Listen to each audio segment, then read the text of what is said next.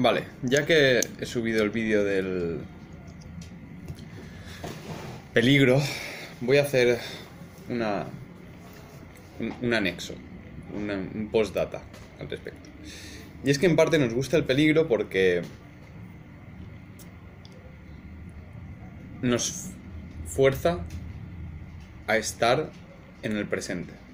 Es decir, si tienes que andar por una barandilla está alta y sabes que hay cierto riesgo en la caída de, de hacerte daño o no estás pensando en nada más que en tu persona sobre la barandilla. Nada más. Y es algo que, que me gusta muchísimo de la escalada. El, el peligro, el estrés, te devuelve a la realidad con un cohete en el culo.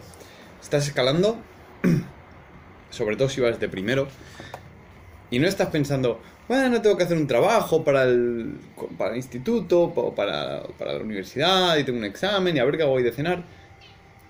Todos esos problemas se apagan en el momento estás enganchado a la pared. Y tu realidad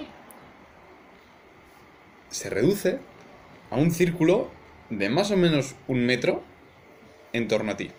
No existe nada más, solo existe el equilibrio, las fuerzas que te quedan, la agitación que tienes en el cuerpo, las presas a las que puedes llegar, si, si te- se te están resbalando los dedos. No existe nada más que la hora. Y eso en un mundo en el que estamos con prisas por correr de aquí a allá de tal, y haciendo cosas que generalmente tienen poco valor, y en parte lo percibimos que tienen poco valor porque no jugamos nada, pero nos estresan, creo que todo eso en conjunto hace que las actividades con cierto riesgo sean muy atractivas como herramienta de desarrollo personal. Aprendes a, a flirtear con el miedo, aprendes la diferencia entre miedo, peligro, aprendes tus capacidades, aprendes dónde están tus límites, aprendes que no pasa nada si fallas, o aprendes que a veces fallar tiene un precio. Y, en fin, es, es otro de los... Es un poco también lo que pasa cuando te das una ducha fría. Fría de verdad, o cuando te metes en agua helada.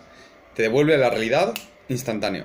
No existe de repente nada más que el frío, porque no hay nada más real que el sufrimiento. No hay nada más real que, el, que el frío, no hay nada más real que el, que el posible dolor que te pueda causar fallar.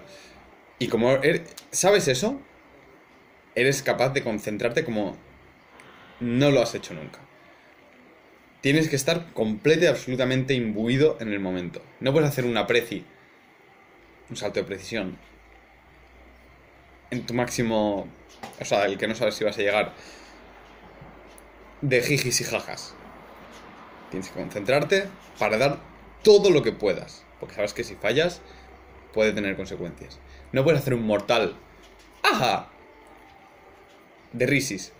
Puedes hacerlo cuando ya lo tienes súper, súper, súper controlado y ya no, y ya está fuera de la zona de caos, ya está en la zona de orden. Entonces puedes hacerlo. Si no, para hacer una acrobacia necesitas concentración total. Y lo notas en la cara de la gente, lo notas en, en sus ojos, lo notas que a lo mejor estás riéndote o comentando algo y de repente miran, respiran, se sacuden un poco, se ponen serios y hacen lo que tienen que hacer. Esa disciplina, esa concentración, es decir, es algo que se puede adquirir de otras formas, como por ejemplo mediante meditación, pero con un con un elemento externo de este, de este tipo, como es el, el peligro, es instantáneo.